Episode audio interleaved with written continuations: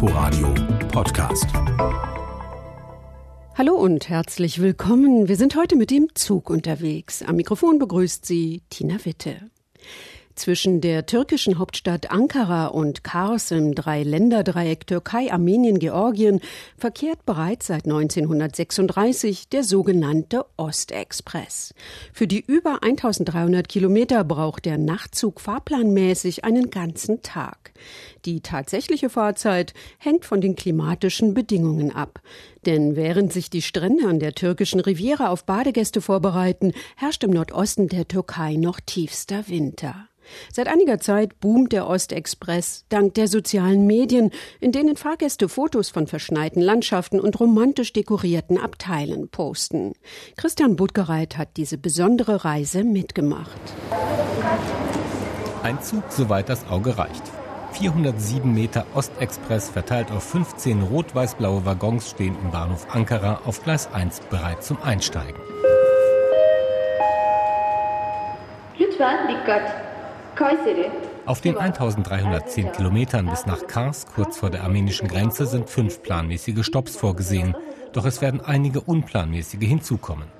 Nach und nach beziehen die Fahrgäste ihre Schlafwagenabteile oder den Großraumwaggon. 24,5 Stunden dauert die Fahrt laut Fahrplan. Da lohnt es sich schon, wenn man es sich im Abteil gemütlich macht, meint Zeynep, die im Zug ihren 41. Geburtstag feiern will. Sie und ihre Begleiterin Hannefe haben eine Lichterkette mit Klebestreifen am Fensterrahmen ihres Abteils befestigt. Davor eine I Love You Tischdecke und auf den Betten Kissen in Herzform. Auf die Idee, diesen Zug zu nehmen, kamen sie durchs Internet, erzählt Hanife. Seit zwei Jahren ist diese Zugfahrt auf Instagram sehr populär. Die geposteten Fotos haben uns motiviert, so eine Reise selbst auch zu machen. Auch das Fenster des Zweibettabteils in Wagen Nummer 7 wird umrahmt von einer bunt blinkenden Lichterkette. Auf dem kleinen Tisch davor hat ein junges Paar liebevoll ein Buffet hergerichtet. Zwei Gläser Rotwein stehen zum Anstoßen bereit. Den Wein haben die beiden mitgebracht. Alkohol wird im Zug nicht verkauft. Dagegen, ihn im eigenen Abteil zu trinken, hat Schaffner Haidar Yavaşoğlu nichts einzuwenden. Er fährt seit 25 Jahren auf der Strecke und sagt, es habe sich viel geändert. Früher musste man sogar noch nachweisen, dass man verheiratet ist, wenn Mann und Frau sich einen Schlafwagen teilen wollten. Heute ist das nicht mehr so. Jetzt kann jeder machen, was er will. Viele sahen den Ostexpress schon auf dem Abstellgleis, denn wer die Strecke von Ankara nach Kars aus geschäftlichen oder privaten Gründen zurücklegen muss, kommt mit dem Flugzeug viel schneller voran. Aber dann kamen die sozialen Medien ins Spiel und mit ihnen ganz andere Fahrgäste, so wie der 30-jährige Assad. Er trägt Vollbart, Hipstermütze, aufwendigen Ohrschmuck und dunkelrot lackierte Fingernägel. Assad lebt in Antalya an der türkischen Südküste und er ist extra nach Ankara gereist, um in den Ostexpress zu steigen. Es gehe ihm nicht darum, nach Kars zu kommen, sondern um das Erlebnis der Zugfahrt. Das hat etwas Nostalgisches, finde ich. Diese Zugfahrt war mein Traum und ich hatte ihn vor vier Jahren schon verwirklicht. Heute soll der Traum meiner Freundin in Erfüllung gehen. Deswegen fahre ich die Strecke mit ihr nochmal. Auch Azad und seine Freundin Seyhan aus Düzce in der Nähe Istanbuls haben eine Lichterkette um das Zugfenster geklebt. Strom gibt es aus der Steckdose am kleinen Waschbecken des Abteils. Vor wenigen Tagen hatte Seyhan noch nicht damit gerechnet, die kommende Nacht im Ostexpress zu verbringen. Denn seit der Duo Express, wie der Zug auf Türkisch heißt, bei Instagram boomt, ist es nahezu unmöglich, an Tickets zu kommen. Als sich die Gelegenheit bot, hat Seyhan sofort zugeschlagen. Erst vor zehn Tagen habe ich Tickets ergattern können, zufällig. Eine Woche lang habe ich Tag und Nacht im Internet nach Tickets Ausschau gehalten aber es war nichts zu machen. Die Reiseunternehmen reservieren alle Tickets. Nur wenn sie am Ende keine Kunden finden, kommen sie in letzter Minute wieder auf den Markt. Dann muss man sofort zugreifen. Genau das habe ich getan. 118 Lira kostet die Fahrt im Zweierschlafwagen. Das sind rund 20 Euro für mehr als 1300 Kilometer. Die Schwarzmarktpreise liegen um ein Vielfaches höher. Doch was soll man tun, wenn man zu einem bestimmten Datum fahren möchte, fragt Hanife im Abteil nebenan. Äh, Wir haben die Tickets auf dem Schwarzmarkt gekauft, aber nur, weil meine Freundin ihren Geburtstag im Zug feiern wollte. Eigentlich bin ich strikt dagegen, so etwas zu tun. Die verdienen sich eine goldene Nase damit und solange wir mitmachen, wird das so bleiben. Das darf eigentlich nicht sein. Aber ich wollte meiner Freundin nicht die Freude verderben. Schaffner Haider Yavaşoğlu braucht natürlich kein Ticket, wenn er mit dem Ostexpress fahren will. Aber seine Familie konnte er noch nicht mitnehmen. Gerne würde ich sie mitnehmen. Meine Tochter ist ganz scharf drauf. Sie sucht seit drei Monaten Tickets. Alles ausgebucht. Fast eine Stunde lang rollt der Zug mit quietschenden Bremsen durch die Vororte Ankaras, bis die Dunkelheit gnädig ihren Mantel über baufällige Wohnhäuser und Industriebrachen deckt.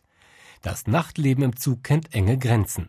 Normalerweise darf man keine anderen Waggons betreten als den eigenen, außer man will zum Speisewagen, sagt Schaffner Haydar Yavaş Ulu, der auch schon mal ein Auge zudrückt. Bevor dieser Zug zur Touristenattraktion wurde, konnte man die Fahrgäste an einer Hand abzählen. Der Trend ist gut. Jetzt verdienen die Eisenbahn und die Stadt Kars am Tourismus. Es entstehen neue Freundschaften, es wird getanzt und gesungen. Die Fahrgäste haben ihren Spaß und wir auch. Alle sind glücklich. Für Metin Cesar kommt heute Nacht weder Party noch Schlaf in Frage. Er ist Maschinist, zu Deutsch Lokführer. In Gedanken versinken? Nee, das ist nicht drin. Wir müssen auf die Gleise achten, müssen aufpassen. Sicherheit geht vor. Die Sicherheit der Fahrgäste hat absolute Priorität. Der 47-Jährige liebt seinen Job und kennt die Strecke wie seine Westentasche. Gerade hat die 3300 PS starke Diesellok Verschnaufpause, denn es geht bergab. Mit den Cäsar muss er nur bremsen. Das Tempo hält er meist zwischen 60 und 80 Kilometern pro Stunde. Auf manchen Strecken beschleunigen wir aber auch auf 90 bis 110 km/h. Das kommt ganz auf die Strecke und die Topografie an. Wir bewegen uns auf Gülobak zu, nicht wahr? Hier, schauen Sie auf den Plan. Da steht 65. Wie schnell fahren wir gerade? 65. Und wie gesagt, es kommt auf die Gegend an. Hier ist die Gefahr von Geröll auf den Schienen größer. Wie schnell er fahren darf, steht auf einem Streckenplan, auf dem jeder Abschnitt verzeichnet ist. Schon allein, weil er ständig darauf schauen müsse, werde er nicht müde, sagt der Lokführer. Nachts und am Wochenende zu arbeiten, das sei nicht das Problem. Auch seine Familie habe sich daran gewöhnt.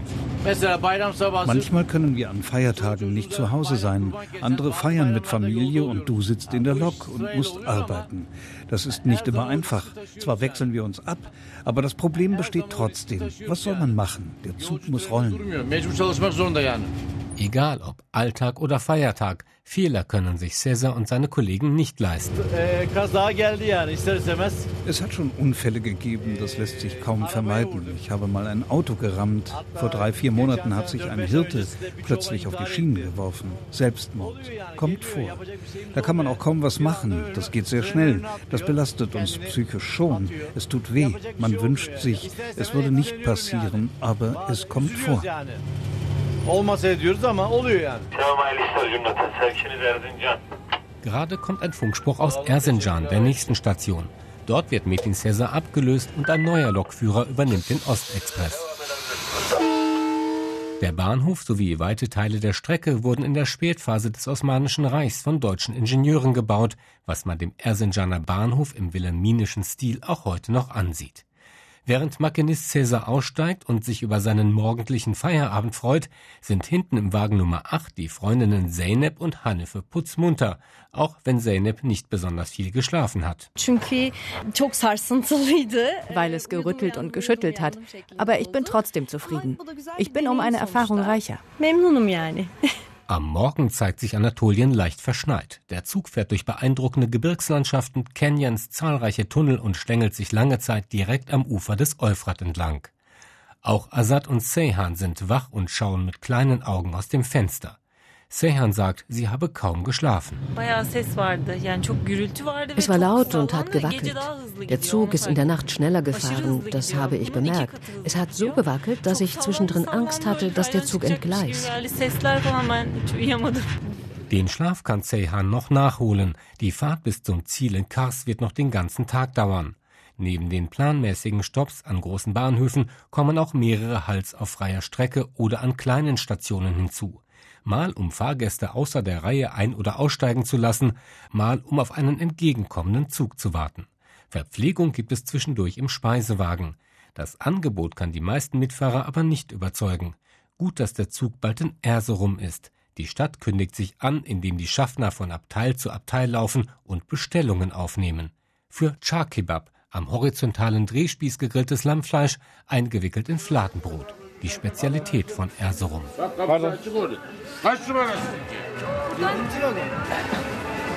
So gestärkt lassen sich auch die dreieinhalb Stunden Verspätung bis Kars noch überstehen.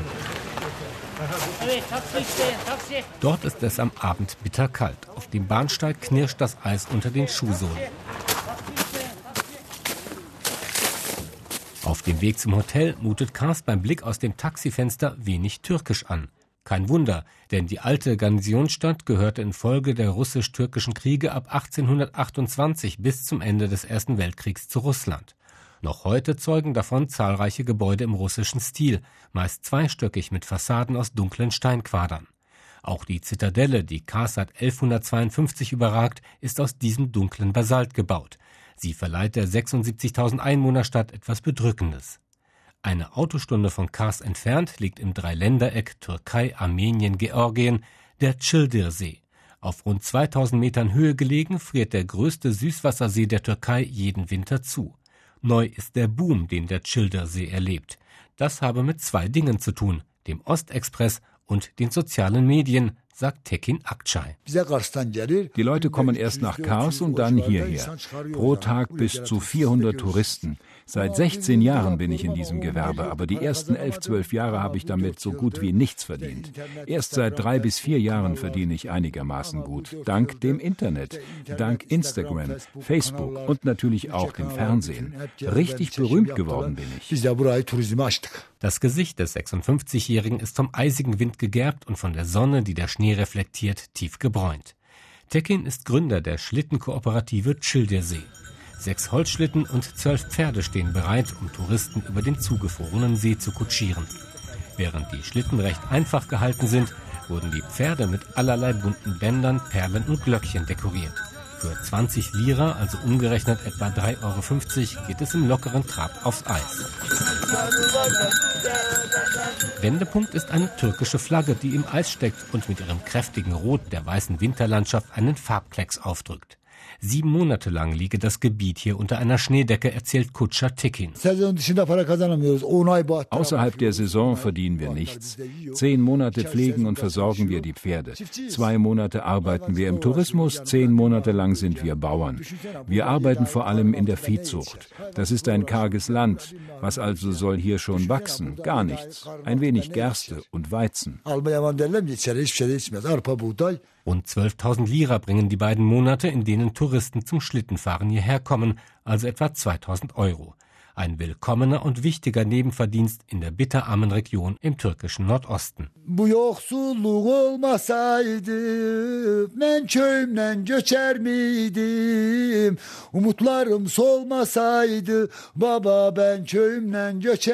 Tekins melancholisches Lied handelt von den jungen Leuten, die die Region verlassen haben, weil es an Jobs und einer Zukunftsperspektive fehlt.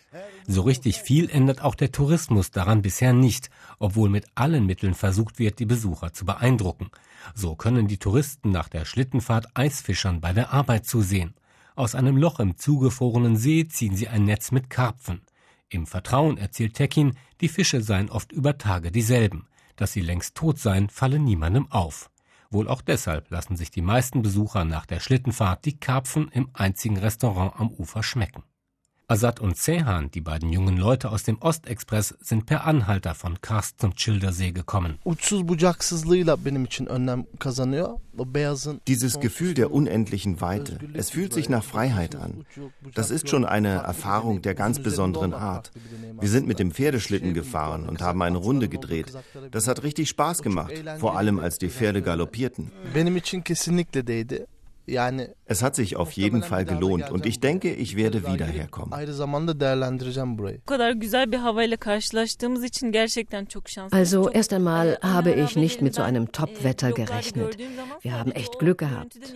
Auch der Childesee ist riesig und hat mir auch super gut gefallen.